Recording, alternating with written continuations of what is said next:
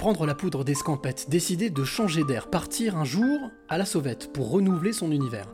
Tout le monde un jour y a pensé, tout le monde un jour en a rêvé. Et puis, certains franchissent le pas, se jettent à l'eau, qui vivra verra.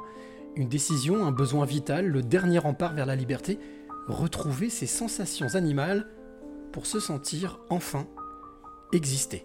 Générique. Quelles seraient les trois clés que tu aimerais transmettre? Alors, je, je- je- je vais me confier. Je me confie rarement, euh, mais je me confie ce soir. C'est d'écouter son cœur, c'est de se poser, de respirer. Il n'y a rien de mieux que la respiration. C'est oser les choses. Oser, c'est gagner. De ne pas pardonner, ça ne ramène personne et ça fait gagner les bourreaux. Sois pas un mouton et fais ce que toi tu veux être et, euh, et crois en toi et va de l'avant. Et je veux dire l'amour, parce que sans l'amour, les hommes ne sont pas grand-chose. Il faut être sûr de soi et se, répéter sans cesse que je suis euh, le maillon fort et je dois impérativement laisser la trace de mon passage sur cette terre.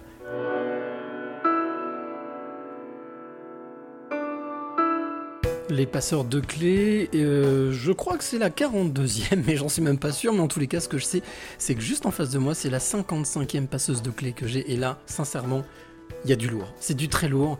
Elle s'appelle Sylvie Perren. On va encore passer une heure. Vous allez voir, vous allez respirer, vous allez. euh, vous allez avoir envie d'aller prendre l'air. En tous les cas, vous allez avoir envie d'aller prendre une bouffée d'air pur pour changer d'air et pour euh, voir que la vie au final est belle, magnifique. Avant même de présenter mon invité, Sylvie Perren, donc 55e passeuse de clés, je te rappelle, toi qui es de l'autre côté d'ailleurs, bonjour Valérie, bonjour Aurélie, bonjour Michel, bonjour Colette, bonjour Micheline et bonjour Peggy, eh bien n'hésite pas à poser, tes questions, à poster euh, tes réactions, tes commentaires. euh, et puis je le disais la semaine dernière, même les, même les insultes, je les prends, je saurais quoi en faire. Voilà. Euh, donc, je le disais, euh, 55e passeuse de clés. Cette fois-ci, je joue à domicile. Des fois, ça fait du bien. On est dans un petit lieu euh, que, tu découvriras tout à l'heure, toi qui es de l'autre côté, avec la complicité de mon invité. Euh, mais avant, justement, euh, cette première tradition qui est de, décrire un peu le lieu où nous sommes, eh bien voilà. Sylvie Perren est juste en face de moi. C'est mon invité aujourd'hui. Nous sommes à Lyon, dans le 5e arrondissement de Lyon. Je suis dans mon car aujourd'hui, donc euh, voilà, je joue à domicile. Merci en tout cas à Sylvie déjà de m'avoir rejoint ici, dans mon quartier, puisque elle, elle vient d'Alsace, donc elle vient de très loin. On va dire que les planètes sont bien alignées. Voilà, c'était la, la bonne occasion. Alors, quoi dire euh, de Sylvie? Ben, Tout à l'heure, quand euh, j'attendais Sylvie devant euh, la Fave, qui est le lieu où nous nous trouvons, qui est un petit bar brasserie qui se trouve dans le 5e arrondissement, donc bien, j'ai vu arriver cette jeune femme avec un, grand impair bleu, vous savez, un père capuche long. Et puis, euh, et puis on s'est salué, on s'est fait la bise, on a discuté, on a attendu que le lieu ouvre. Et là, j'ai vu, euh, j'ai vu bah, une jeune femme euh, épanouie, souriante, calme, zen, bien dans ses baskets, en tout cas, c'est ce que j'ai ressenti. Et puis quand on regarde dans les yeux, qu'on, je le dis toutes les semaines, qui est la porte de l'âme, on voit une personne, une femme hypersensible, on voit une femme empathique, qui aime bien se tourner vers les autres, on voit une femme aussi à l'écoute, très à l'écoute, à 360 de tout ce qui se passe, surtout de la nature, et vous allez voir pourquoi. Tu vas voir pourquoi, toi qui es de l'autre côté. Et c'est pour ça que je suis très heureux d'accueillir euh, ben, Sylvie Perren dans euh, Les Passeurs de Clés, le podcast des éveillés. Bonjour Sylvie. Bonjour. Voilà, souriante, tout simplement. Ça va bien. Il était bon ce Earl Grey, euh, je sais pas trop quoi. Il était parfait. Question de se réchauffer. Merci encore euh, de t'être déplacé jusqu'ici. Alors, je sais que c'était un week-end familial, c'était prévu. C'est pour ça qu'on avait calé cette date. Ouais. Euh, mais en tout cas, merci d'être de- descendu de tes montagnes. On va Ah. découvrir pourquoi. Avec plaisir. On a une, une- une heure, une bonne heure devant nous pour Mhm. apprendre à te découvrir, à te connaître Mhm. et surtout à savoir, mais, mais qu'est-ce qui s'est donc passé? Qu'est-ce qui s'est donc passé dans ta tête pour faire tout ce que tu as fait? En tout cas, pour un jour dire euh, ciao, bye, allez hop, je me casse. Euh, alors, avant, avant même de, de- de commencer cet échange, ah, il y a Céline qui nous dit bonsoir d'Alsace. Voilà, tu vois. Donc Ah, bonsoir Céline. Represent. Euh, avant, même, avant même de commencer cet échange qui, qui s'annonce euh, authentique et riche, c'est une tradition dans ce podcast. Je demande toujours à mon invité de, de décrire physiquement les lieux où nous sommes, puisque je te l'ai dit, on est en audio, et, et toi qui es de l'autre côté, même si tu as une superbe image, voilà, je suis là. Mais l'image restera ici, tu ne verras Mhm. rien, donc on est vraiment en format radio. Ouais. Donc je vais te demander, s'il te plaît, de décrire le mieux possible, de manière à ce que le lieu où nous sommes, de manière à ce que celles et ceux qui nous écoutent soient immergés avec nous. Alors comment est-ce que tu décrirais le lieu où nous sommes? Alors déjà, on a des micros qui sont posés sur une table bleue, euh, une petite table rectangulaire dans un angle qui est fait de vitres. Donc on voit à l'extérieur, moi je vois à l'extérieur euh, des deux terrasses d'ailleurs sur deux niveaux. C'est tout à fait mignon, j'ai du verre aussi euh, devant moi, je vois un bouleau, un pommier. Ça me, fait, ça me fait plaisir de voir un petit peu de verdure. Il y a même un palmier, alors ça pour moi c'est totalement exotique. Et, et en plus, il y a un terrain de boule. hein. Tu, vois, tu l'as pas vu. Oh mais la voilà. classe. Ouais, Donc il y, a un terrain de boule. Bon, Le centre de Lyon, c'est extraordinaire, surtout en cours intérieur en fait. c'est clair. Non, non, mais c'est très très chouette comme endroit. Donc, euh, quoi dire d'autre Euh, C'est charmant. C'est charmant. Il y a une tapisserie étonnante sur le mur, euh, un fond blanc et des signes, des grands signes verts avec par-dessus euh, des peu- plus petits signes argentés. Ça, rend. ressemble, euh, ça ressemble à une toile. euh, comment est-ce qu'il s'appelle ce- cet artiste peintre qui, qui est décédé jeune, qui faisait des, justement des toiles avec des espèces de sigles comme ça. Ça ressemble un petit peu à ça. Eh ben, si tu le dis, probablement. Puis bien Ouais. sûr, il y a du bois, il y a de la pierre. Enfin, Ouais, on est dans un fait. environnement qui, à mon avis, ressemble au mieux à ton environnement. Voilà, je peux plus faire mieux, mais C'est un peu différent, mais ça me fait plaisir de voir quelque chose de différent aussi. J'ai pas bougé moi depuis le début du Covid et ça me fait beaucoup de bien de me retrouver euh, dans un endroit autre. ah, t'avais pas du tout bougé de tes montagnes? Bah, J'y suis bien hein, dans mes montagnes, faut dire. C'est vrai? Ben oui, oui, ça compliquait quand même les choses, euh, les déplacements, etc. Et puis, euh, En même temps, tu les as choisis. absolument, Voilà, ouais, ouais, tout à donc, fait. euh, Non, non, ça compliquait les choses. C'est-à-dire pour moi, c'est moins un plaisir de me déplacer quand tout est fermé, qu'on a un masque sur la tronche et que je vais voir personne. C'est là, ça m'intéresse un peu moins de bouger. Là, je Mais ça y est, c'est fini. Eh ben tout à fait. Et masque. me voilà. Il n'y a plus de couvre-feu à partir de ce soir, voilà, donc on va pouvoir faire la fête, la bamboulage jusqu'à 1h du matin. Euh, on restera pas l'antenne pendant jusqu'à 1h, ne vous inquiétez pas, mais euh, voilà, en tout cas, on va prendre le temps de te découvrir, de découvrir un petit peu euh, ce, que, ce que tu fais aujourd'hui, mais surtout ce que tu as fait, Mhm. parce que c'est le principe de ce podcast, hein, les passeurs de clés, c'est un voyage dans le temps, et Mhm. on va remonter petit à petit. Alors avant même de faire ce voyage magnifique, Mhm. euh, magique. Avant, je voudrais te demander quelque chose. Ça, c'est la deuxième tradition dans ce podcast. On a l'habitude de- des journalistes qui Mhm. présentent leur invité, qui font des beaux portraits, qui- Mhm. ou pas d'ailleurs, Oui. vitriol. Moi, je trouve que qui mieux que toi peut parler de toi. Alors, En deux, trois phrases, Mhm. si tu devais te définir, toi, Waouh. Sylvie Perrenne, tu Ouais. dirais quoi? Parle pas d'horaison funèbre, attention. hein. Oh, ouf. non, j'ai encore un peu de temps, je crois. Ouh là oui, je te le, je te le J'ose souhaite. j'ose espérer. Ouais.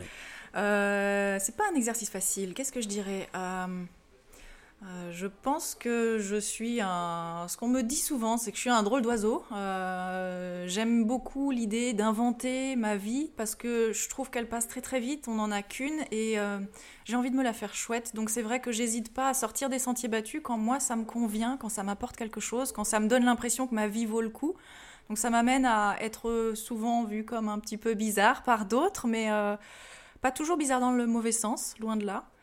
Euh, je pense être quelqu'un d'assez volontaire aussi. Quand j'ai une idée dans la tête, je l'ai pas ailleurs euh, et je la Têtu lâche pas. Ah oui, comment Ah, je suis pas alsacienne Oh. pour rien. Têtu, têtu.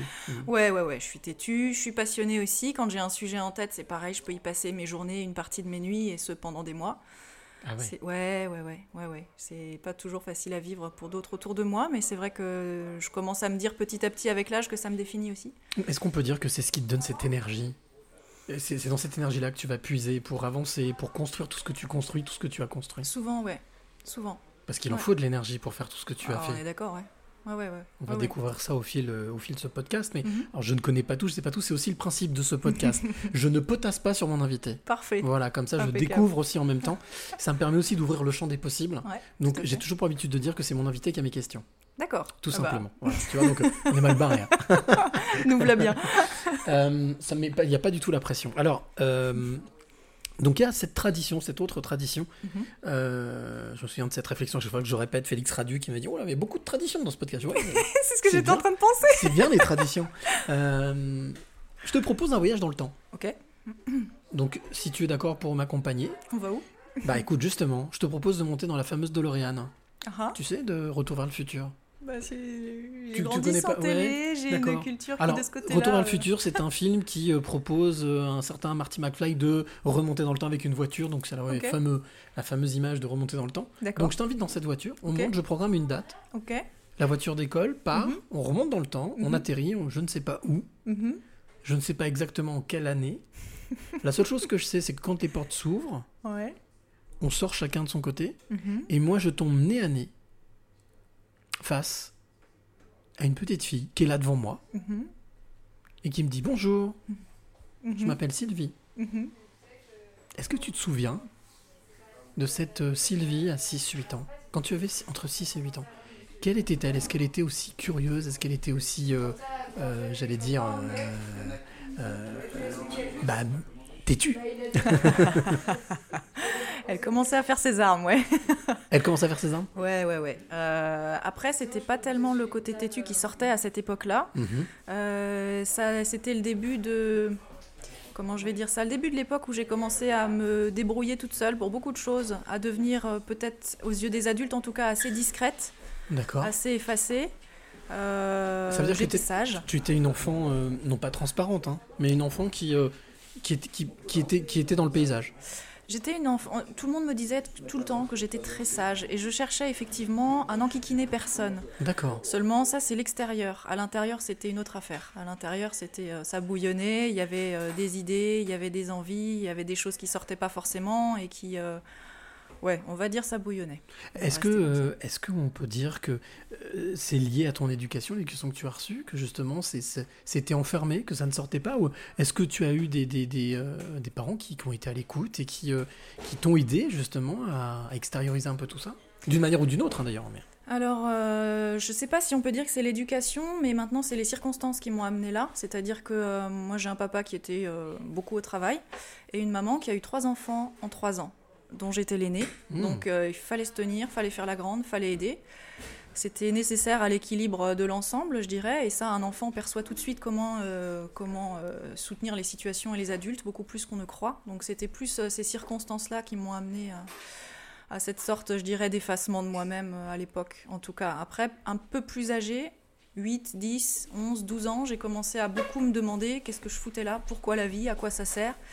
Et là, c'était plus le côté dépressif. Je voyais pas le, je voyais pas le point d'être, euh, de devenir un adulte, de galérer toute ma vie, de puis de mourir, puis qu'on m'oublie. Je me disais à quoi bon faire tout ce Ah bon parcours? Ah Oula. mais je trouvais ça terrifiant. Mais j'avais ces questions pour moi toute seule. Et là, ma mère, elle a bien vu que ça n'allait pas. Elle m'a amené chez le Toubib qui me soignait le foie et on s'attendait à ce que ça aille mieux. Mais à, à l'époque, j'étais vraiment dans des, du coup, tout de suite après, dans des grandes questions existentielles. Pourquoi tout ce cirque? Pourquoi men- mener cette vie, devoir tout le temps euh, aider euh, À 10-12 ans déjà. Ah bah oui, oui, Même 8, avant, 10, 12, ouais. ouais, ouais, clairement, ouais, très très tôt, très très tôt en tout cas. Mais, euh, Donc hypersensible, c'est bien, ça correspond bien. C'est ah ouais, exactement on est d'accord, ouais. Euh, donc après euh, l'adolescence, tu as compté. Donc là on est quoi On est en Alsace toujours? Oui, euh, oui on est en grandi en Alsace, Alsace, ouais, ouais, ouais tout à fait, ouais, absolument. Et, et- et- et, euh, en, en grandissant, il y a des choses qui sont sorties, il y a des choses, une forme, on va dire quelque chose qui a pu peut-être une rencontre? Alors, euh, adolescente, euh, j'étais l'autre versant de moi-même, euh, insupportable, euh, à fleur de peau, irritable.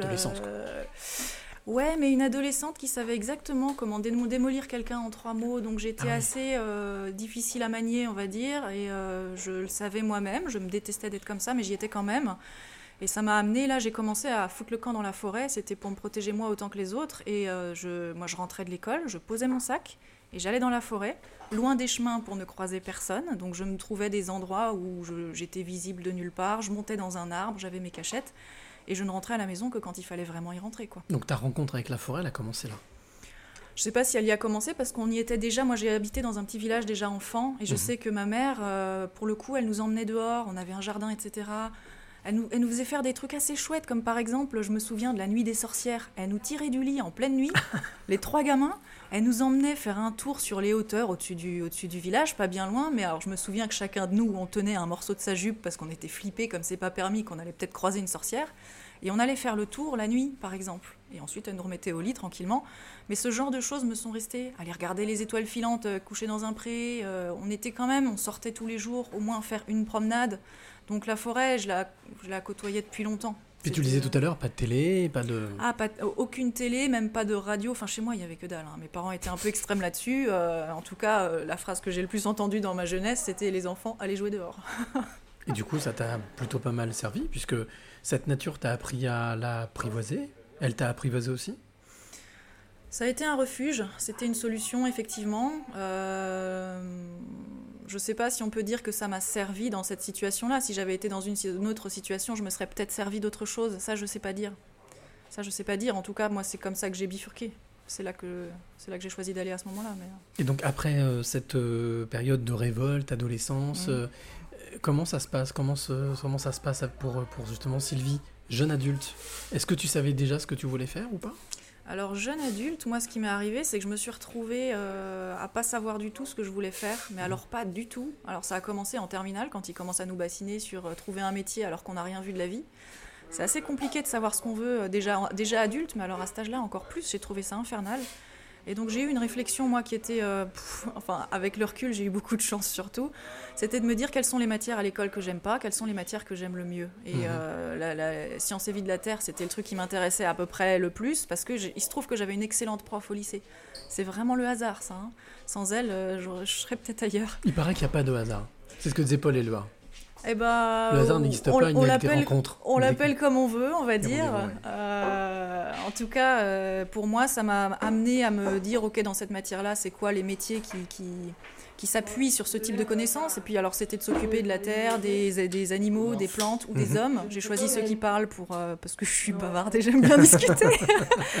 Donc, quand on s'occupe des hommes, c'est tout le médical et le paramédical. Et là, j'ai eu dans ma, dans ma tête un petit déclic qui est que ma mère avait eu un accident de voiture quand j'étais gamine et elle a eu mal au dos pendant 10 ans.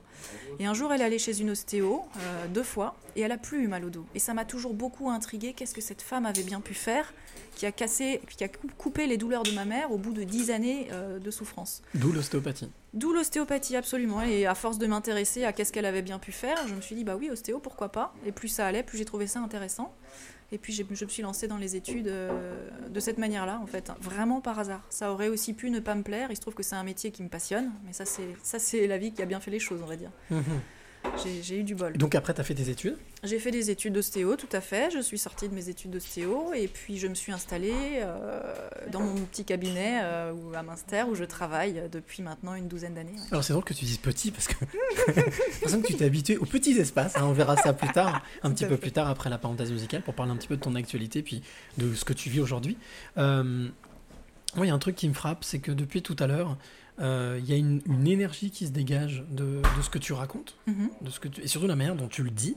Ah, Et alors, ce que je trouve génial quand même, peut-être que tu n'as jamais fait le rapprochement, mais ton prénom c'est Sylvie. Sylvie Sylvestre de la Forêt Eh ben ouais, oui, je l'ai fait. On m'appelait Sylvie de la Forêt quand j'étais plus c'est incroyable. Ouais. J'ai l'impression que tu étais destinée pour euh, avoir cette relation avec, euh, avec les espaces feuillus, on va dire, et les grands espaces aussi. Eh ben ma foi peut-être. Donc après, donc tu as eu ce pratiqué ce métier d'ostéopathe que tu Tout continues encore aujourd'hui. Ah bien sûr. Ouais. Mais alors, euh, qu'est-ce qui s'est passé? À un moment donné, qu'est-ce qui s'est passé dans la tête de la petite Sylvie ou de la grande Sylvie maintenant? Ouais, je commence à grandir un peu quand même. euh, pour, euh, pour, euh, pour envoyer tout péter Parce que c'est ce qui s'est passé en fait. C'est ce qui s'est passé, mais alors c'est là aussi c'est euh, on peut l'appeler hasard hein, si on veut, hein, euh, d'autres lui donnent d'autres noms. Euh, J'avais aucune in- intention d'envoyer tout balader. J'étais quelqu'un de très normal, c'est-à-dire euh, je croyais ce qu'on me disait. euh, Sous-entendu, quand on euh, balance tout, on n'est pas normal. c'est ça? Bah, on sort un petit peu des sentiers tout tracés en tout cas. Et moi j'étais en plein dans les autoroutes toutes tracées, c'est-à-dire que je croyais encore à l'époque que euh, pour euh, être heureux il fallait avoir, euh, alors dans mon cas, euh, un mec, suffisamment de fric, une belle baraque, si possible grande. Et à ce moment-là, euh, tout allait bien, c'était obligé. Parce que euh, bah, c'est ce qu'on m'avait appris, quoi. Entre les lignes, un peu dans toute la culture du pays. Et il se trouve que j'avais un bon métier qui me plaisait, qui me rapportait suffisamment pour vivre correctement. J'avais euh, un mec, j'avais une baraque magnifique Ah ouais qui était. euh, bah, j'avais 200 mètres carrés dans la forêt. Euh, on était deux là-dedans. C'était, c'était la maison de mes rêves, quelque Ouais. part. Et C'est Charlie Ingalls, quoi. Bah, euh, Pas tout à pas fait. tout à fait, parce qu'autour, il y avait quand du même bois. du, monde, il coupait pas du bois, absolument. Il est venu me rejoindre là, mais c'est un gars que je. Que je c'était un Parisien à la base, et puis c'est quelqu'un qui travaille dans des grosses boîtes, donc il a besoin d'une grosse ville pour travailler. Enfin, il avait, on n'est plus ensemble. Et euh, bah, en me trouvant dans cette situation où j'avais tout, je me suis rendu compte que j'étais pas tellement heureuse. Et ça, ça m'a amené à, à douter de moi-même, à me dire est-ce que je suis une ingrate, est-ce que je suis incapable d'être heureuse, est-ce que c'est moi qui a quelque chose de travers, qui, qui suis incapable de me contenter de ce que j'ai, de ce que la vie m'apporte, etc. Et il se trouve que la relation que j'avais avec ce gars euh, était très euh, douloureuse, difficile, on s'engueulait en permanence, ce qui moi m'a toujours détruite de l'intérieur. C'était rugueux? Ça ne glissait pas en fait. Ça glissait. Bah, c'était loin de, c'était loin de glisser. Ouais, c'était très douloureux pour pour lui comme pour moi d'ailleurs. Et il y a un moment où euh, je me suis rendu compte, moi, que ça me faisait tellement mal que si je partais pas, j'allais mourir de l'intérieur. C'était ma seule manière de rester. C'est quelque chose là, que tu as ressenti vraiment Ah, physiquement C'était d'une seconde à l'autre, physiquement. Si je me suis dit, là, si je reste, je meurs du dedans. Et je deviens insensible pour le restant de mes jours, probablement. En tout cas, j'ai pas pu rester. Je suis partie. J'ai quitté ce. Je l'ai quitté. Il y avait pourtant des sentiments de part et d'autre, mais ça faisait juste trop mal. Et en le quittant, en plein mois de novembre, il y avait de la neige dehors. On était dans ma vallée euh, alsacienne où le- les changements entre les différents appartements, etc., se font au mois de mai. Et donc, il n'y avait pas grand-chose de disponible dans le coin à, louer. Il y avait des appartes qui étaient trop chers, trop grands, ou bien des trucs euh, complètement... euh, comment je peux dire ça Lino et courant d'air, quoi. Des primes garanties. Euh, donc, je m'y voyais absolument pas. Donc, j'ai passé une semaine euh, sur les canapés des potes, euh, une deuxième semaine sur les canapés des potes. Et là, j'ai commencé à me dire, ça va pas aller. Je peux pas faire ma vie comme ça. Je suis pas bien intérieurement. J'ai qu'une envie, c'est de me cacher, comme qu'on me voit pas, que je puisse pleurer tranquille. Et je me retrouve dans une situation à camper chez des gens, c'est pas possible. Avec une certaine dépendance, toi qui aimes bien aussi ta liberté. ouais. Mais oui, absolument. Et puis même, c'est c'est effectivement euh, ne pas pouvoir dormir quand je veux, parce que quand on est dans le salon, ça dépend de qui passe, ne pas me sentir tranquille, ne pas être chez moi. Donc euh, à ce moment-là, je me suis simplement ouverte en me disant, j'aimerais maintenant trouver mon espace, même s'il n'est pas celui que je crois, même si c'est très différent de ce que je recherche, maintenant c'est le moment que je trouve. Le lendemain, j'avais un collègue à qui je louais une des pièces de mon cabinet qui me dit Ah, au fait, on est rentré d'un tour du monde avec le camion, là, euh, si tu veux visiter, euh, de toute façon, on va le vendre. euh, il est garé à deux rues d'ici. Ah bah ok, euh, montre-moi ton camion. Et donc j'y vais, mais euh, mécaniquement, comme euh, tout ce que je faisais ces jours-là, hein, j'étais quand même vraiment, euh, vraiment pas très bien. Je vais visiter ce camion qui se trouvait être un gros 4x4 avec d'énormes roues, un, un ancien camion pompier qui avait été réaménagé de l'intérieur. Donc c'était assez petit mais très fonctionnel, ça va partout, ça, même en dehors des chemins. Enfin c'était vraiment un, un tout-terrain avec un- une gueule folle quoi. Et quand je suis rentrée là-dedans, je me suis dit merde, il est là mon espace c'est un endroit dans lequel ça sera impossible de déprimer. Tout simplement parce qu'il va falloir que j'apprenne plein de nouvelles choses. Déjà conduire un 4x4, trouver les endroits où me garer, où est-ce que je peux bien dormir, où est-ce que je peux pas dormir, remplir le réservoir de flotte, euh, trouver les fonctionnements d'une nouvelle vie. En fait, au moins pendant quelques mois, le temps de trouver un appart au printemps. Je me suis dit, allez-y, c'est ma solution. J'ai plus besoin de, de consulter qui que ce soit avant de prendre une décision. J'achète ce camion et on verra pour la suite. Une maison ambulante en fait, une maison euh, mobile. Bah c'est ça, c'était vraiment... euh, Mais le but était simplement de ne pas avoir à déprimer, hein, parce que là, si, si, si j'avais eu un canapé et Netflix, euh, ma vie était terminée pour les deux années qui viennent. Donc ça, je voulais pas prendre le risque de plonger là-dedans. On perd beaucoup de temps avec ça. Et donc j'ai acheté ce camion, mais simplement parce qu'il était là et que j'avais rien d'autre. C'était il y a combien de temps ça? C'est une vraie question, ça fait... Ah oui, c'est une vraie question. 4, 5 ans J'ai- je Les dates, c'est tellement pas mon truc. ouais. Ouais, quelque chose comme ça. 2015, 5 ans, 2016, ouais, 2016, ça, ouais. ça doit faire 5 ans, ouais, c'est ça, 2016 je pense, quelque chose comme ça. Alors on a des petites réactions. Valérie qui nous dit le hasard c'est la vie qui met sur ton chemin ce dont tu as besoin. C'est joli. Mhm. Et Claudine, alors là beaucoup plus terre à terre. Bonsoir, j'arrive en retard. Pouvez-vous me redire qui est cette charmante invitée Oh, merci. Donc elle s'appelle Sylvie Perren et euh, elle était avec euh, moi jusqu'à avec toi justement qui est de l'autre côté jusqu'à Mhm. un petit peu plus de 19h et des bourrettes. Valérie connaît le truc. Alors Valérie est en Belgique, c'est une, une aficionado. Elle suit Oh. vraiment presque, ouais, vraiment c'est une, une, une, une, une habituée. Voilà. Oh. Salut Valérie, elle est en Belgique. Bonjour à la Belgique aussi. Euh, pour revenir sur cette, euh, cette nomatitude, Ouais. nomatitude qui t'a tenu combien de temps? Alors, j'ai eu mon camion sur un peu plus d'un an. euh, parce que en fait ça me plaisait donc j'ai pas cherché d'appart hein, tout simplement. C'était vraiment euh, j'ai découvert que cette vie était juste géniale pour moi. C'était euh, c'était le pied d'aller tous les soirs me garer en montagne et puis faire ma vie donc ça ça a duré je sais plus 14 15 16 mois quelque chose comme ça Compatible Et, avec ton euh, travail. Donc tu avais ton ouais. travail d'ostéopathe et puis tu avais cette maison ambulante qui se baladait. euh, Ben, en fait, le jour, j'étais au cabinet, normal, j'avais l'air normal. Tout- les gens savaient pas que, que je vivais en camion parce que j'avais peur. euh, On est en Alsace, c'est très traditionnaliste comme région, et j'avais un peu peur que les gens aient pas confiance en moi, se disent c'est qui cette, cette nomade, hmm. etc. Donc je voulais garder une image assez clean au travail. Donc euh, peu de gens étaient au courant, mais moi, quand je rentrais le soir, je rentrais pas dans une maison, je rentrais aux différents endroits où je m'étais garée. Mais euh, c'était parfaitement compatible. Et puis le week-end, j'aurais pu me mettre au volant, aller où je voulais. Je l'ai fait une fois ou l'autre d'ailleurs. Donc euh, ouais, j'ai nomadé, mais autour de mon lieu de travail, en étant au boulot toujours, chaque jour. Euh, le but, c'était pas du tout de me mettre en marge de la société, hein, bien au contraire. Et on parlait tout à l'heure de, de, de cette famille qui t'a euh, qui t'a élevé, qui t'a qui t'a vu grandir. Mhm. Ça a été quoi leur, leur réaction? Est-ce qu'ils l'ont su? Ou est-ce Oui. que tu ne leur as pas dit? Non, ils l'ont su. Et puis, alors, comment dire? En gros, ce qu'on m'a dit, c'est bah, si t'es heureuse, cocotte, faut le faire. Voilà, Ah, ils c'est m'ont- génial. oui, alors. C'est assez génial dans le sens euh, encouragement, si on peut dire, mais dans le cas de ma famille, sont- on n'est pas forcément. Comment je peux dire ça proprement? Euh, Ils vont pas me mettre des bâtons dans les roues aujourd'hui. Ils vont être présents si je leur demande de l'aide pour une chose donnée, mais en dehors de ça, nos rapports sont assez distendus. Donc, euh, dans ce sens-là, c'est pas non plus comme s'ils avaient été un soutien pas possible. Ou après, je suis pas non plus allée le chercher le soutien. Il serait là si je demandais, mais j'ai appris à me débrouiller seule et c'est assez difficile de revenir en arrière. Donc tu as vécu euh, donc cette nomatitude avec ce, ce magnifique 4x4 Ouais. qui était donc ton meilleur ami, on va dire, Absolument. hein. Euh, et après, qu'est-ce qui s'est passé? Eh ben, il y a les, normes VASP, c'est-à-dire les normes sur les véhicules aménagés en France, qui ont changé tout d'un coup, histoire de mettre à la poubelle tous ces véhicules magnifiques qui ont été bricolés par des gens euh, passionnés, au profit des frigos qu'on voit sur le bord de nos routes, euh, qui sont voilà les camping-cars habituels. Et mon camion, il était plus du tout, il aurait plus du tout été aux normes. Donc j'ai dû le revendre en catastrophe simplement pour qu'il perde pas toute sa valeur. Je lui ai fait faire un contrôle technique last minute et puis euh, et puis je l'ai revendu pour cette raison-là. Et là, j'étais bien enquiquinée parce que j'avais absolument aucun plan de faire autrement. Je m'étais beaucoup posé la question est-ce que je retournerais en appart ou en maison ou même en chalet? Mais en fait, ça m'éclatait pas du tout. J'avais l'impression qu'un habitat en dur, c'était un espèce de poids qu'on allait me foutre sur les épaules avec euh, de l'entretien, des enquiquinements, des. J'avais aucune envie de retourner là-dedans. Pour moi, c'était le, contra- le contraire de fun. C'était vraiment quelque chose. euh, Ouais, qui me faisait pas rêver, sauf que quoi faire d'autre en fait? J'allais pas racheter un camping-car, les camping-cars là tout blanc, tout carré, je les trouve moches. Euh, T'aurais pu le peindre, hein, mettre, tes, mettre tes couleurs. euh, Ouais, alors au prix où on les paye, ça veut dire aussi pour les revendre, c'est plus délicat. Mm. Euh, moi, j'avais pas forcément des finances mirobolantes non plus, donc. Ouais, c'était, je me suis pas mal interrogée et puis un bon moment, mes, mes neurones se sont connectés, allez savoir comment. D'un seul coup, je me suis dit mais merde, je vais faire comme dans Avatar, je vais dormir dans un hamac. Et puis pareil, si ça me gonfle, bah, je prends un appart. J'étais pas tenue par le financier, j'avais le cabinet qui est, qui est le mien, donc ça veut dire aussi que je peux descendre euh, dans la vallée si ça se passe mal ou si j'ai un problème. Je peux dormir sur ma table, au chaud, euh, derrière une porte s'il le faut, donc c'est quand même tout confort comme, euh, comme situation. Au cabinet, il se trouve que j'ai une cuisine et une douche, c'est important Ah aussi, donc ça m'a permis à moi de me dire, bah, j'ai un point de chute si besoin.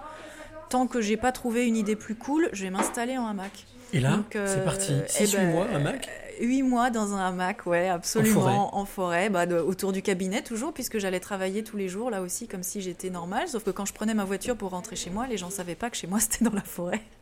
Une énorme maison, ça c'est 10 000 mètres carrés. Mais, et comment? J'adorais justement le soir, je m'installais entre deux arbres dans un de mes spots habituels et je me disais, tiens, bah, je vais aller au salon, ce qui consistait à aller faire un petit tour sur les crêtes tranquillement. Quand les- plus personne n'était là, les gens ils vident les lieux à l'heure de l'apéro, donc il n'y a plus un chat en montagne. Mhm. Et là, pour moi, ça devenait chez moi. Et c'est vrai que c'était un chez moi juste magnifique, immense, énorme, changeant. euh, Ouais, jamais deux fois la même chose. J'ai beaucoup, beaucoup aimé cette vie. Que- quelle image tu gardes de, de cette. Est-ce que tu gardes une image nostalgique de cette période ou simplement euh, positive, constructive? Euh, L'image que j'en garde, c'est une boule à facettes. Il y a une facette qui est nostalgique, clairement. Et il y a des, fa- il y a des facettes, il y a d'autres facettes qui sont différentes. Euh, c'est c'est vraiment multiple. Je pourrais pas le réduire à une seule chose. D'un côté, euh, je suis nostalgique de cette période parce qu'elle était vraiment belle, elle était spéciale. J'avais plus d'affaires, j'avais pas de zone où je stockais mes trucs. Je m'étais défaite de toutes mes affaires, tout tenait dans un placard au cabinet. J'avais plus un meuble, j'avais plus rien. C'était très très léger, très confortable comme style de vie. Euh, J'étais dehors tout le temps. J'avais de l'air libre autour de mon nez quand je dormais. Alors ça, ça paraît bête comme ça, mais on devient accro à ça au bout de quelques, Mhm. quelques mois. C'est pas tout de suite, hein, ça vient pas tout de suite, mais au bout de quelques mois, ça devient, je- ça devient un besoin d'avoir de l'air vivant autour de soi. Et même une fenêtre ouverte, c'est pas pareil dans une maison. Ça n'a rien à voir.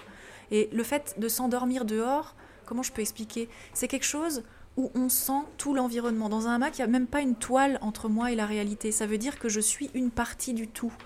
Quand je m'enferme dans un, dans, un, dans un cube de béton, comme j'appelle maintenant les maisons, euh, ça me coupe de l'ensemble et je me sens seule. Quand je m'endors seule à l'intérieur, je me sens seule. Quand je m'endors seule dehors, je me sens pas du tout seule. Je suis parmi les animaux, les insectes, les plantes, il y a un souffle de vent, il y a une étoile qui clignote, il y a toujours quelque chose ou quelqu'un, quoi. Alors je vais te poser une question qui va te Mhm. paraître i- i- enfin, bizarre, mais Allons-y. il n'y a pas très longtemps, j'ai fait l'interview de Frédéric Pi que je vais, que je vais diffuser samedi prochain, Mhm. qui est ce fameux entrepreneur qui est parti il y a trois ans, qui a tout largué, qui avait sept entreprises, Mhm. pour faire le tour du monde en quatre ans. Excellent. quand je l'ai eu au téléphone, il était, euh, il était en Afrique du Sud. Et il m'a dit cette chose-là. Il m'a dit Depuis mon parcours, depuis que je suis parti, j'ai la sensation vraiment d'avoir rencontré Dieu. Je peux comprendre. Est-ce que tu as eu cette sensation de, d'immensité et en même temps de proximité avec, euh, avec le tout? Ouais, moi je l'appelle pas Dieu, après ça c'est personnel. Mm. Euh, en tout cas, j'ai eu la sensation, moi qui croyais être effectivement très connectée à la nature, tout ça parce que je mangeais à peu près bio, je faisais mon marché et puis euh, j'allais me promener le dimanche, je trouvais que c'était plutôt pas mal. En réalité, euh, je me suis rendu compte en vivant dans la nature qu'effectivement, euh, mon lien à, l'ensemble des choses autour de moi a, beaucoup, beaucoup évolué. Et, plus il évoluait, moins je me sentais seule.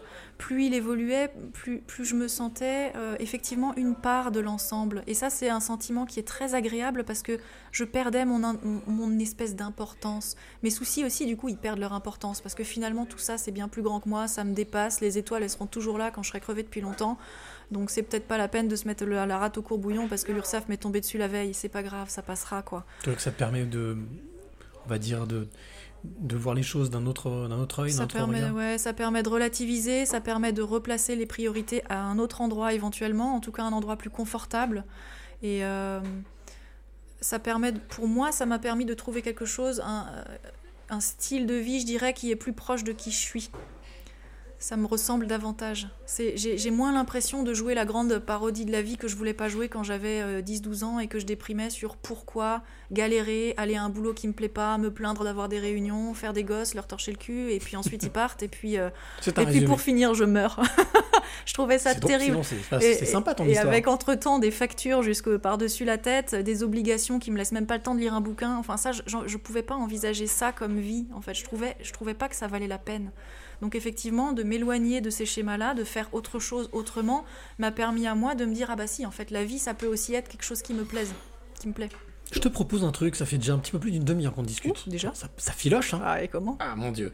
Euh, Puisqu'on parle de liberté, je te propose donc la parenthèse musicale, elle s'appelle Margot Matisse. Et alors le titre? Mhm. Écoute, à chaque fois c'est comme ça, j'en fais pas exprès, hein. Non, je ne programme rien. Ça s'appelle Not on a leash, pas en laisse. C'est magnifique, non? Magnifique. Allez, je te propose qu'on écoute euh, donc Margot Matisse, c'est la parenthèse musicale euh, de ce, de ce podcast, et on se retrouve juste après pour parler de ce qui se passe aujourd'hui et de Sylvie aujourd'hui, ça te va? Avec plaisir. Allez, c'est parti. Margot Matisse, Not on a leash, pas en laisse.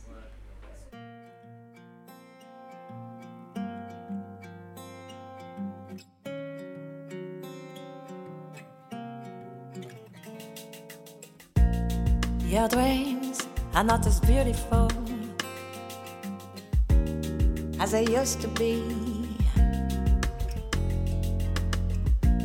Does it still think about me? Sometimes you're so watchful to me that not for good reasons, and I didn't have time to show you who I am.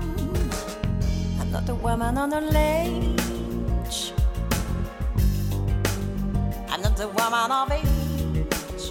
Have you desire?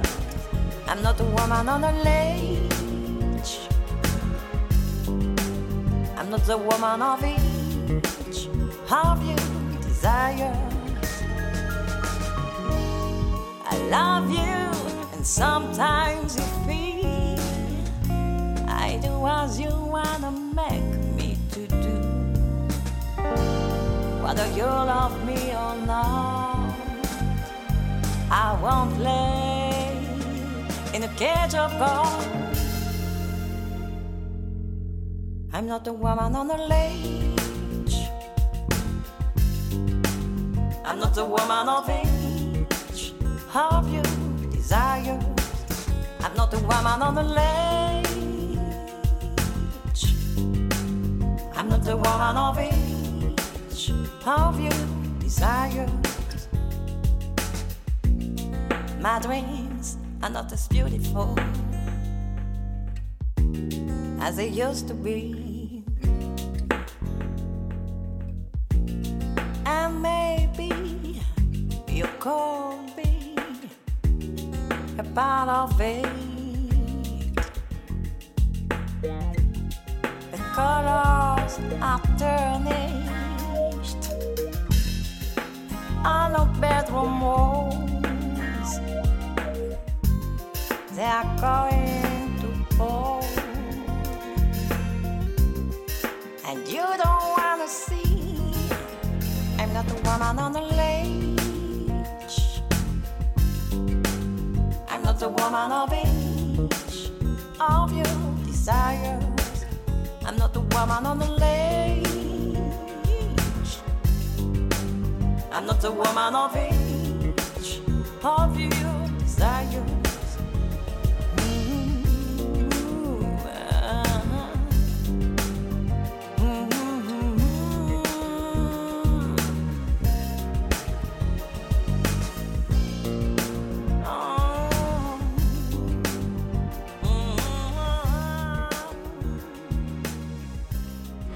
Voilà, elle s'appelle Margot Matisse. Le titre c'était Not on leash, ça veut dire pas en laisse, et je veux dire que ça colle parfaitement à mon invité, on peut le dire. Bon, mon invité s'appelle Sylvie Perren. Merci euh, à toutes et à tous, à Thierry, à Valérie. Oui, Valérie, on va dépasser, t'inquiète pas. À Claudine, à Sandra, à Colette. Voilà, vous êtes tous présents. Merci, merci d'être ici.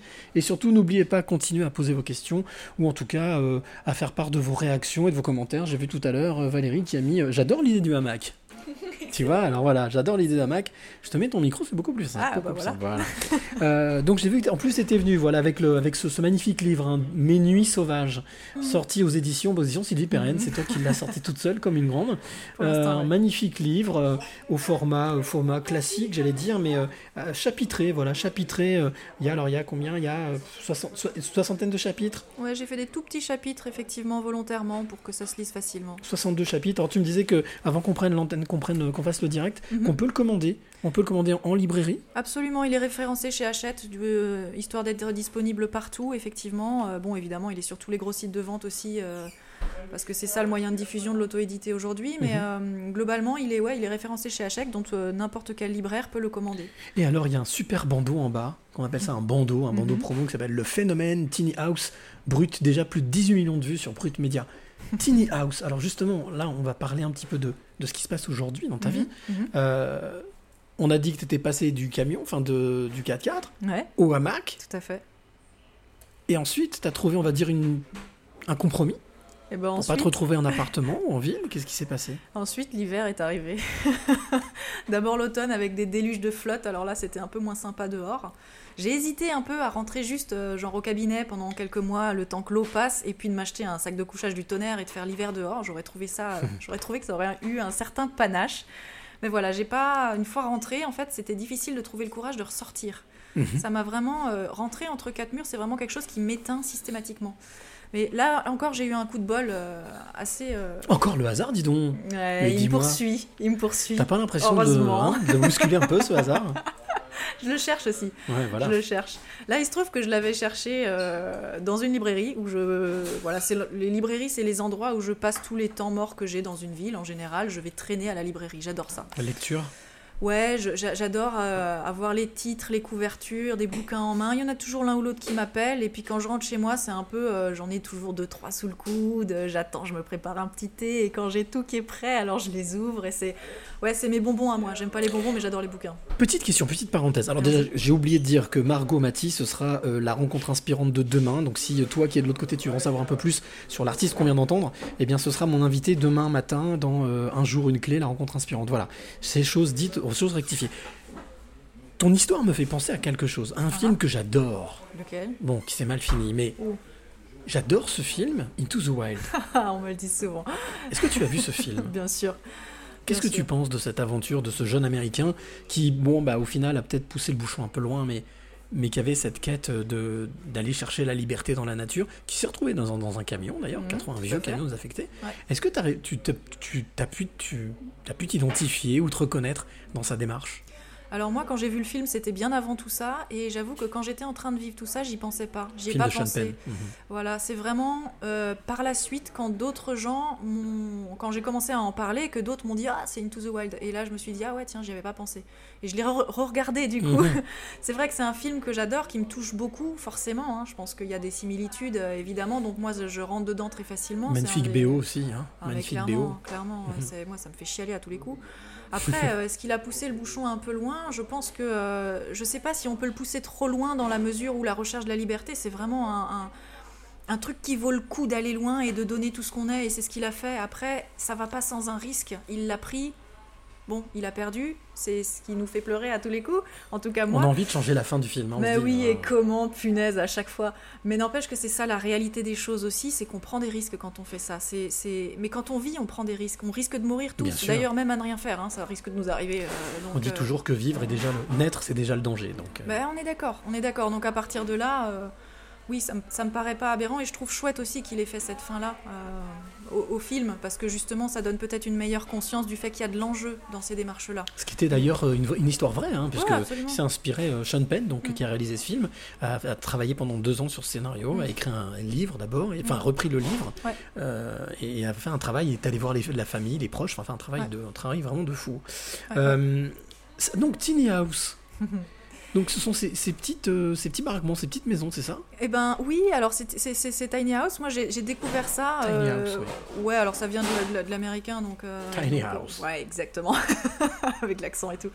Moi, j'ai trouvé ça en librairie, c'est-à-dire que tout d'un coup, il y avait une couverture de bouquin sur laquelle se trouvait une photo d'une Tiny qui était sur une route, en fait, qui était tirée par une bagnole sur une autoroute. Et moi, j'ai été littéralement happée par cette couverture. Euh, deux heures après, je connaissais le bouquin par cœur. Et, et le but de ma vie a commencé à être d'obtenir un jour une de ces petites maisons. Je me suis dit, c'est impossible, j'ai pas les finances, ça va être compliqué, les communes ne les acceptent pas en France. Euh, J'avais aucune idée de comment faire, mais je savais que c'est ça que je voulais. Et, surtout, le terrain, bah, parce qu'il c'est faut ça. bien la poser quelque part. C'est ça, maison. ensuite il faut la faire accepter par une commune, ce qui est, euh, ce qui est très très rare euh, en France.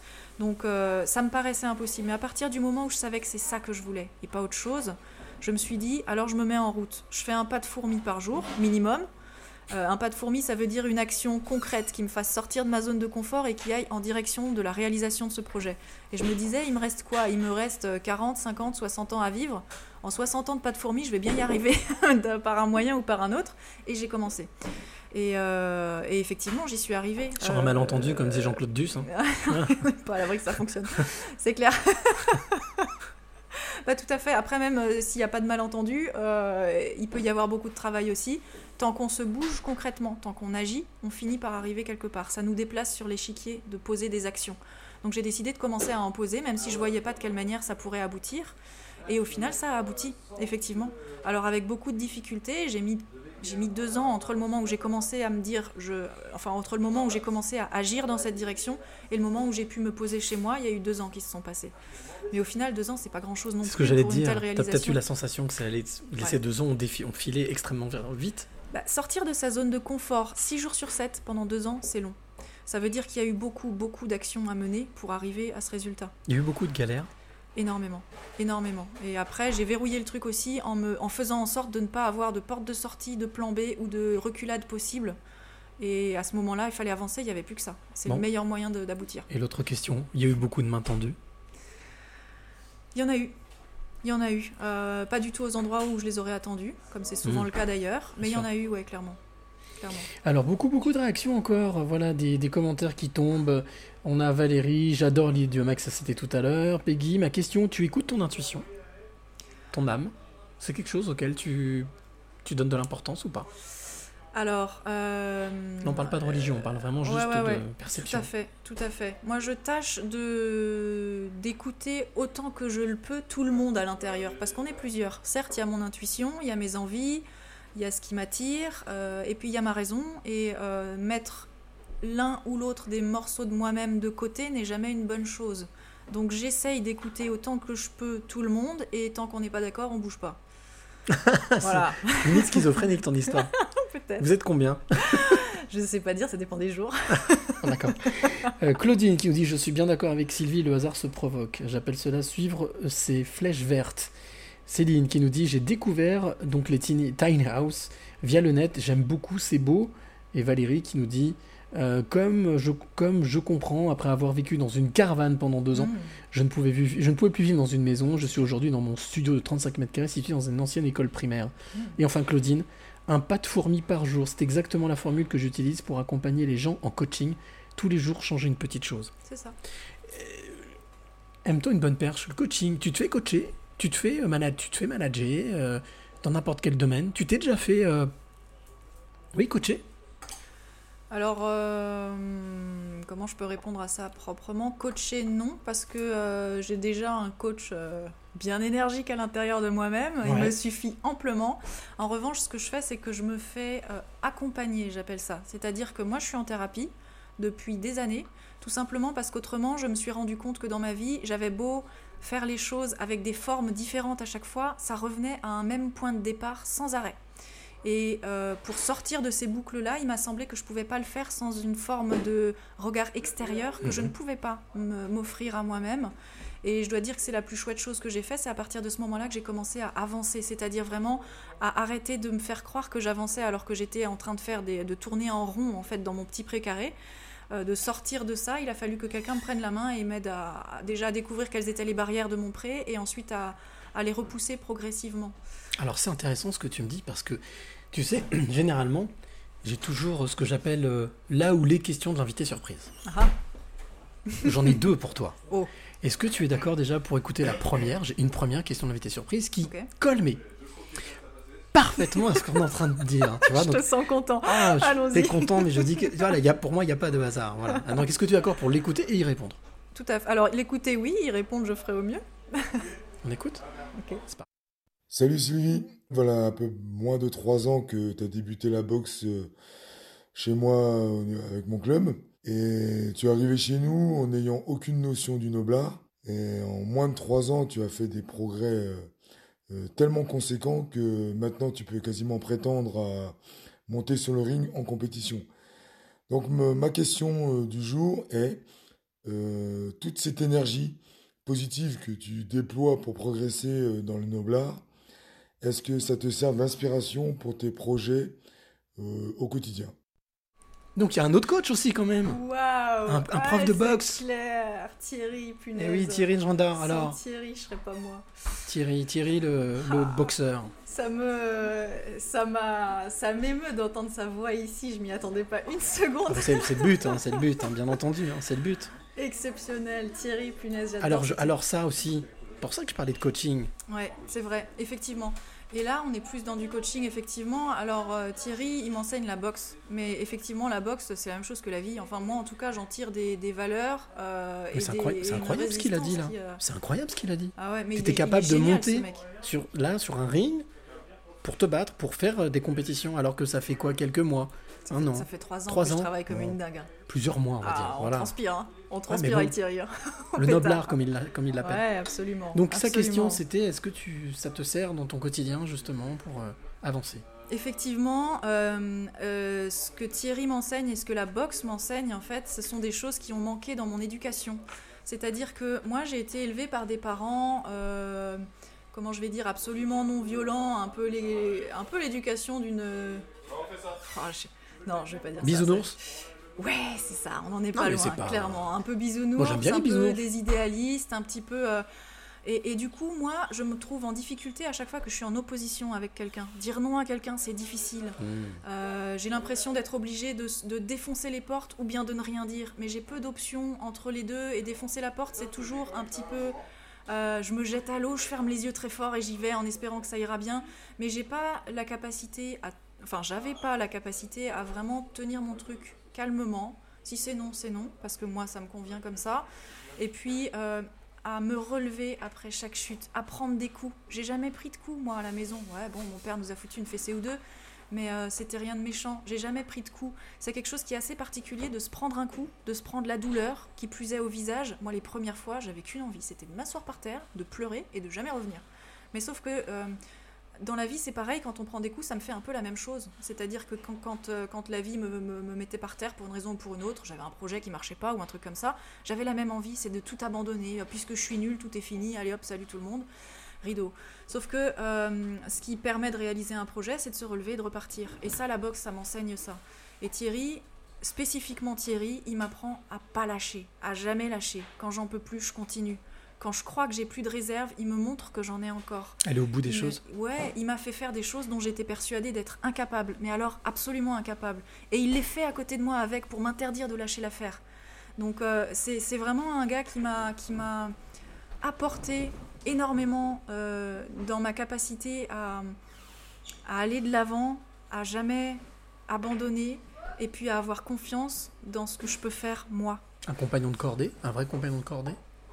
Tu le considérerais comme quelqu'un qui t'a qui t'a guidé sur le chemin, qui te tient la main, qui dit allez viens, on y va, t'es es capable de faire ça. Je le dirais pas comme ça.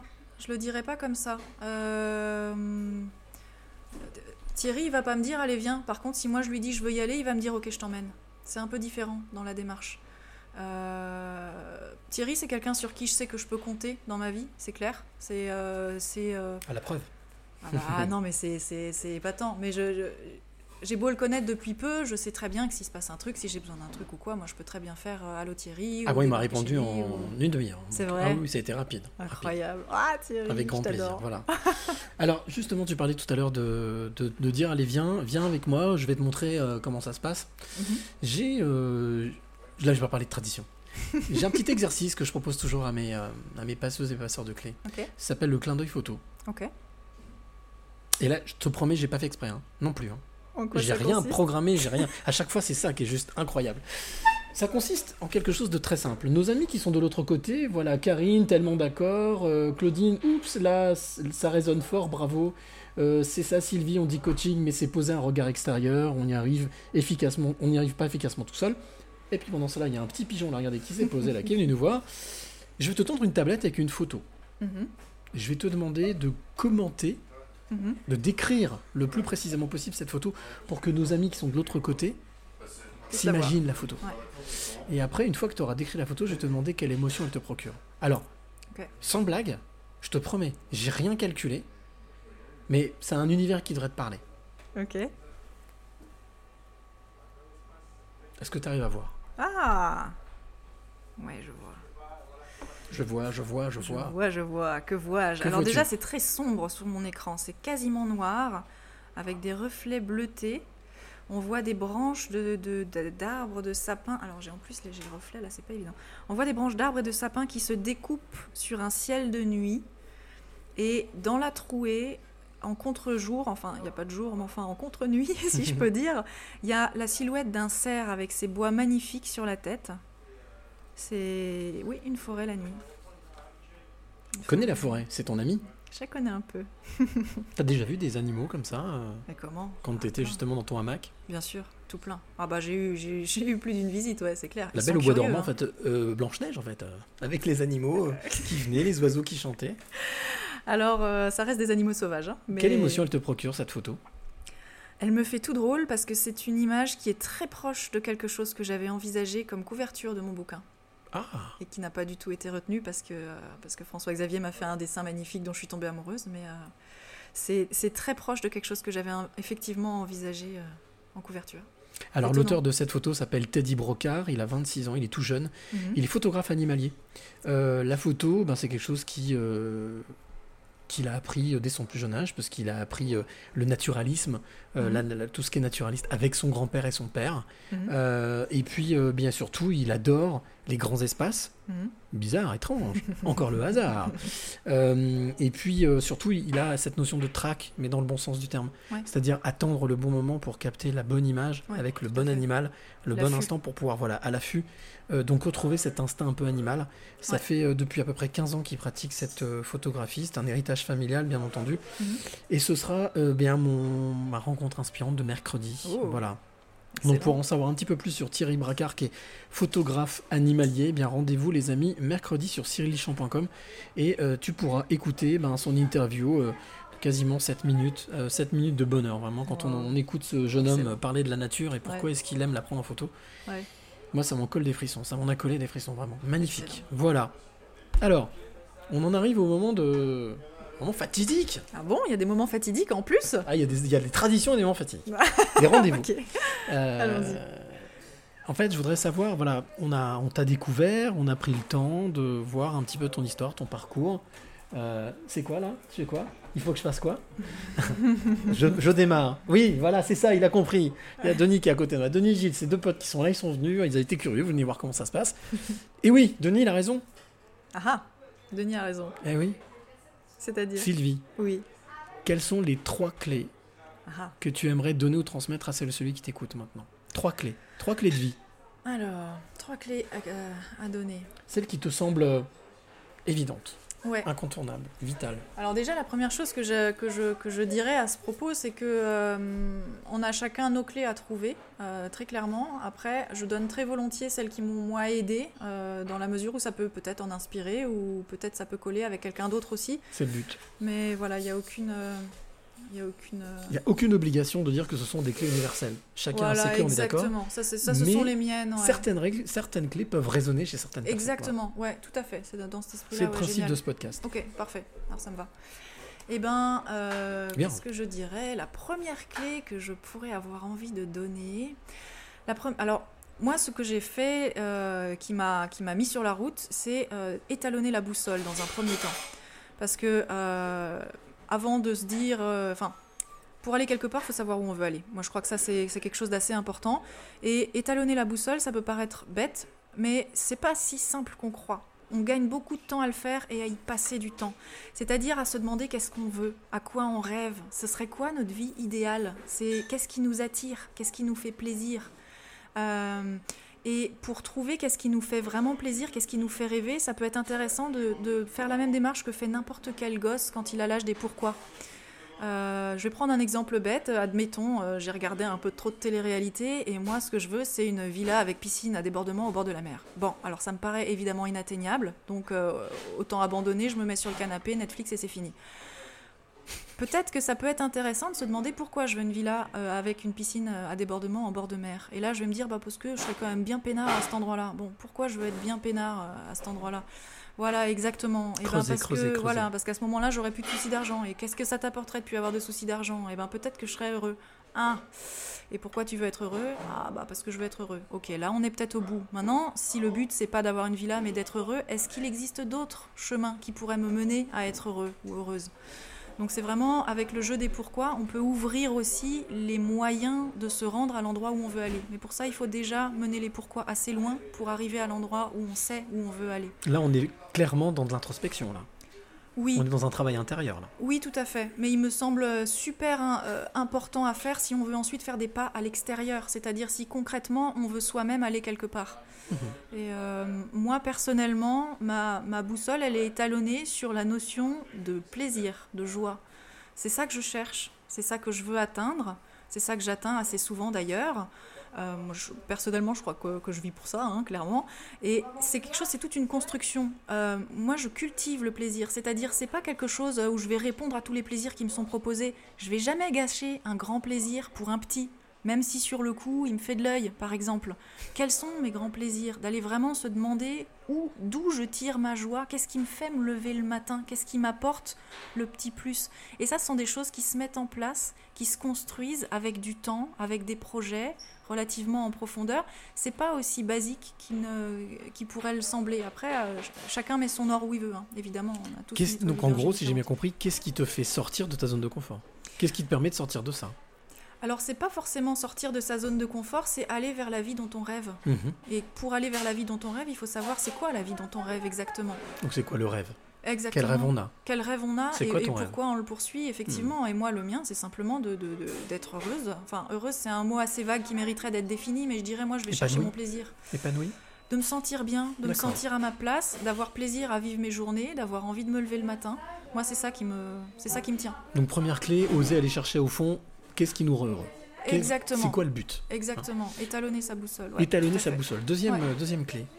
Deuxième clé, je dirais, trompez-vous. Trompez-vous beaucoup, souvent. Ça devrait être un diplôme. C'est comme ça qu'on apprend. Et c'est la meilleure preuve qu'effectivement, on est sorti de sa zone de confort, c'est-à-dire qu'on s'est mis en mouvement.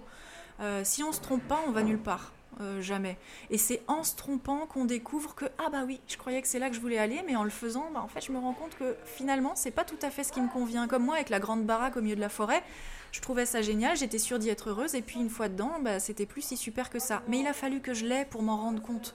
Donc il faut surtout pas avoir honte de ses erreurs, de ses manquements, des endroits où on a trébuché, où on s'est cassé la figure. Moi j'ai même une petite collection de ces choses-là que je mets sur des post-it. Il y a un endroit de mon mur qui est dédié à ça. Une- Le mur Et- des trompages. Exactement, le mur des erreurs, c'est-à-dire le mur, le mur de mes diplômes, hein, de ceux qui font que, que j'avance. Et c'est une sorte de petite collection que je prends plaisir à voir grandir. J'ai- beaucoup moins peur de me tromper aujourd'hui que j'ai compris que c'est ça qui me fait avancer. Donc, Alors là, on fait une petite pause pour dire que Michel, écoute bien, d'où l'intérêt de ce podcast. J'écoute. Juste ce dont j'ai besoin d'entendre cette première clé. Waouh, excellent. Super compliment, Excellent, dis donc. Ah ouais. Voilà Ah, Michel. Bah, écoute quand même les autres. hein. Écoute la- fois que- Tu as entendu la deuxième, donc il faut se tromper. Donc peut-être que ça va t'aider encore plus. Et la troisième clé La troisième clé, la plus importante à mes yeux, ça serait agir. On, il se passe rien tant qu'on ne bouge pas concrètement, tant qu'on n'est pas dans l'action. Parler, rêver, discuter, vouloir, espérer, tout ça c'est très bien, mais ça n'a jamais mené nulle part, j'ai envie de dire. Ce qui est vraiment important, ce sont les actions qu'on pose. C'est elles qui font une différence, c'est elles qui nous amènent quelque part, qui nous positionnent ailleurs sur l'échiqui- l'échiquier, éventuellement un peu plus proche de là où on voudrait se trouver. Mais pour moi, c'est vraiment quelque chose euh, qui se perd un peu. hein. On a tendance à beaucoup se plaindre de ce qu'on n'a pas, mais qu'est-ce qu'on fait pour l'obtenir, ce qu'on voudrait avoir? Donc pour moi, vraiment, euh, quand, on, quand on veut quelque chose, il faut se bouger, il faut agir. C'est un verbe surpuissant, agir.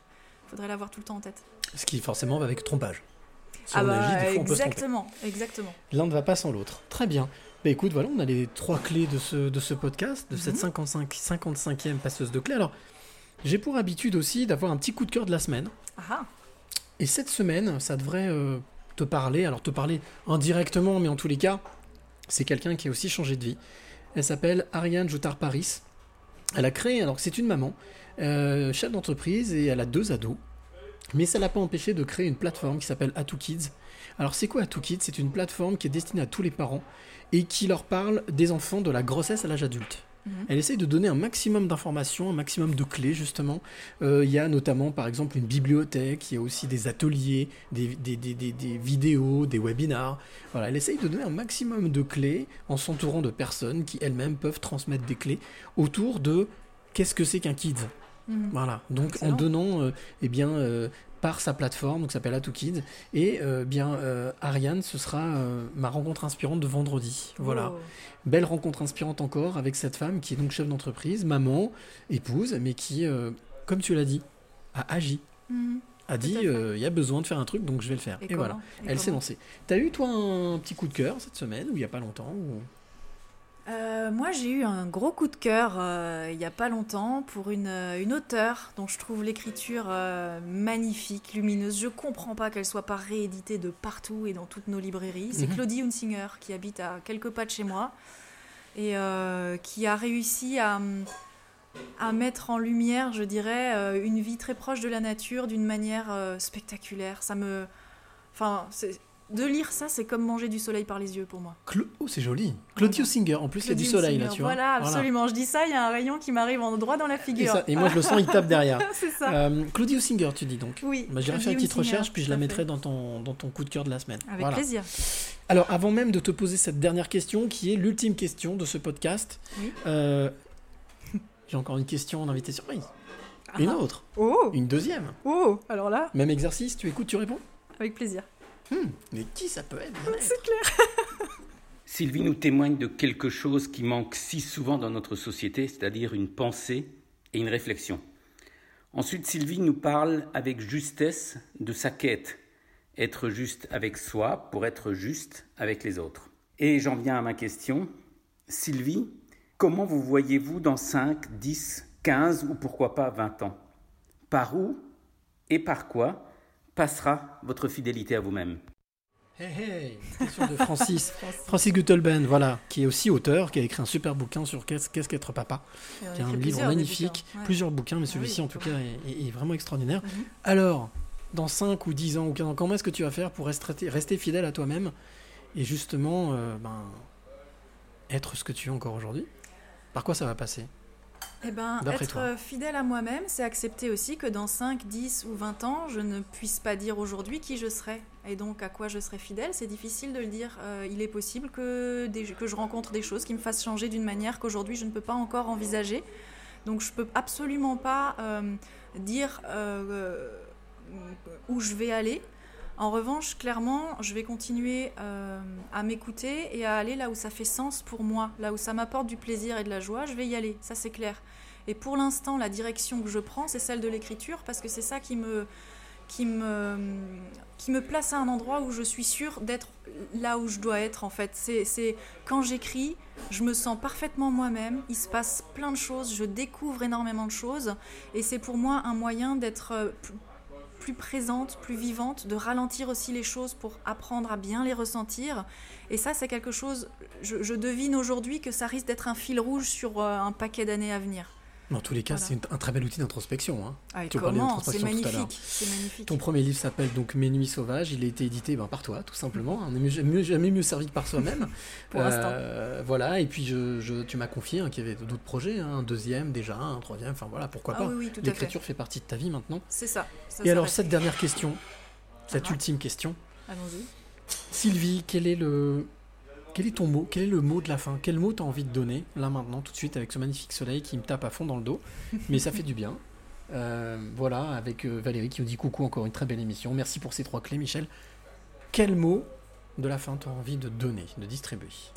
Merci, merci pour la rencontre. euh, merci à chaque, euh, à toi qui écoute, à chaque personne qui écoute. je suis ravie d'être là, je suis ravie d'avoir pu échanger un petit peu. C'est, j'ai juste envie de dire merci. Voilà. Merci, qui est, tu le verras hein, dans quelques instants, qui est aussi le, le mot de la fin de ce podcast. Bah bah écoute, moi, à moi, à mon tour, de te dire merci d'avoir fait le déplacement. Alors même si effectivement c'était euh, un week-end familial prévu dans le coin, dans tous les cas, tu as fait le déplacement, tu as osé, tu as agi, tu es Mhm. venu. Et puis, euh, bah, je, je pense pas que ce soit un gros trompage, hein, en fait, ça va, hein, ça s'est bien passé. Ça a été. Jusque-là, oui, tout à fait. Ça n'a pas été un uppercut du droit, hein, pour l'instant, ça s'est bien passé. Absolument, absolument. Merci à toi en tout cas de t'être déplacé, d'être venu jusqu'ici à. Lyon. Bien entendu, c'est la fin de ce podcast. Euh, ben, à un moment donné, il faut bien que ça se termine. Et oui, Valérie, je sais, à un moment donné, il faut bien que ça se termine. Merci Peggy, merci Céline, merci Valérie, merci à vous toutes, euh, toutes et tous d'avoir été présents. Merci à mes deux comparses là, à Gilles et Denis d'avoir été présents, d'avoir assisté à ce podcast. Et puis bien entendu, comme j'ai l'habitude de le dire chaque semaine, je vais vite, vite, vite me débrouiller, me chauffer un peu la colle pour aller mettre en ligne ce magnifique podcast euh, avant ce soir minuit. Tu pourras le retrouver sur cyrillichon.com, aussi sur Deezer, Spotify, iTunes. Si tu es auteur, compositeur, interprète, si tu es photographe, peut-être même peintre, à partir de la rentrée on va rajouter ça, une corde à l'arc, eh bien comme disait Alice et Moon, tu m'intéresses. Donc envoie euh, tes coordonnées à contact.cyrillichon.com. Et puis, je le dis depuis quelques semaines, les amis, likez, c'est top. Commentez, c'est génial. Mais les gars, il y a un bouton super magique qui s'appelle partage. Donc appuyez dessus, mais cliquez, mais à volonté, puisque le partage, comme dans la vie, c'est ce qui fait les rencontres et c'est ce qui permet de, ben tout simplement de partager, de passer du bon temps. Donc n'hésite pas à partager ce podcast si tu as aimé. Voilà, on se retrouve euh, nous ben, la semaine prochaine. Je serai où? Je serai à Lille. Je vais à Lille, je vais dans le Schnorr la semaine prochaine avec encore une très belle rencontre, encore une autre rencontre féminine. Je n'ai que des ren- quasiment que des rencontres féminines depuis ces derniers temps, mais bon. En tous les cas, voilà, Claudine, merci, très inspirante. Sylvie, je suis reconnu en sa vision de vie. Merci, merci. Et puis, comme je te le disais, euh, comme je, je le disais à l'instant, et comme je te le disais à toi qui écoutes, on se retrouve la semaine prochaine en direct, même heure, pas même endroit, puisque je serai dans le store. Mais d'ici là, n'oublie jamais de dire. Merci. Le plus beau mot du vocabulaire. Et chaque fois qu'on remercie la vie pour tous les trésors qu'elle nous donne, on attire des choses positives et on attire ce que l'on pense et ce que l'on aime.